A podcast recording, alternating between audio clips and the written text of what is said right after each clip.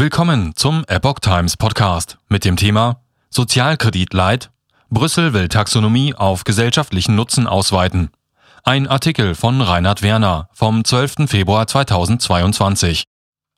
Die Taxonomie der EU zum Thema Nachhaltigkeit hat ob ihrer Einschätzung von Gas- und Atomkraft für Unmut im linksgrünen Lager gesorgt. Dort hofft man nun auf ein Trostpflaster in Form einer Ausweitung der Taxonomie auf das Kriterium des gesellschaftlichen Nutzens.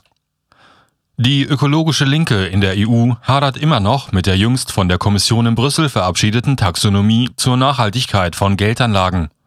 Diese Finanzempfehlung hat zur Folge, dass unter bestimmten Bedingungen auch Investitionen in Erdgas und Atomkraft von Vergünstigungen für nachhaltige Investitionen profitieren können. Frankreich und mehrere andere EU-Staaten, die auf Atomkraft zur Erreichung der europäischen Klimaziele setzen, hatten sich damit gegen fundamentalistische Bestrebungen grüner Lobbyisten, etwa im deutschsprachigen Raum, durchgesetzt. Absolution durch wokes Verhalten? Nun könnte eine geplante Ausweitung der Taxonomie linksgrünen Bemühungen zur Transformation europäischer Gesellschaften immerhin ein Trostpflaster in Form einer sozialen Taxonomie bescheren. Wie die Welt berichtet, prüft die EU-Kommission schon seit längerem die Einführung eines weiteren Labels. Die soziale Taxonomie soll Unternehmen und Branchen dahingreifend überprüfen, ob sie insgesamt gesellschaftlichen Nutzen stiften oder möglicherweise sogar das Gegenteil. Eigentlich hätte es die dazugehörige Empfehlung der EU-Kommission auf Grundlage der Einschätzung eines Expertengremiums schon Ende des Vorjahres geben sollen. Allerdings hätte es, so ein Insider zur Welt, Konfliktpotenzial gegeben bezüglich der konkreten Ausgestaltung des Gütesiegels. Die Expertenkommission, die von einer Vertreterin deutscher evangelischer Ethikanleger geleitet wird, wollte Unternehmen einem zweifachen Urteil unterziehen. Zum einen gehe es darum, ob Produkte oder Dienstleistungen eines Unternehmens als solche sozial nützlich oder sozial schädlich seien, zum anderen darum, ob diese sich unabhängig von der Einstufung des Produkts sozial verträglich verhielten. Wunschliste für Kriterien der sozialen Taxonomie ist lang.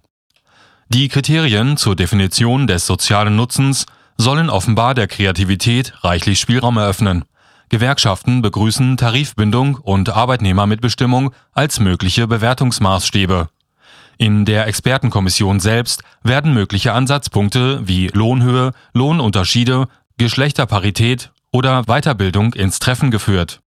Vorschläge beinhalteten auch, dass beispielsweise Molkereien oder Kaffeehersteller Fairtrade-Standards gegenüber Bauern in Entwicklungsländern nachweisen müssten oder Wohnungsbauunternehmen, wie hoch ihr Anteil an Sozialwohnungen ist.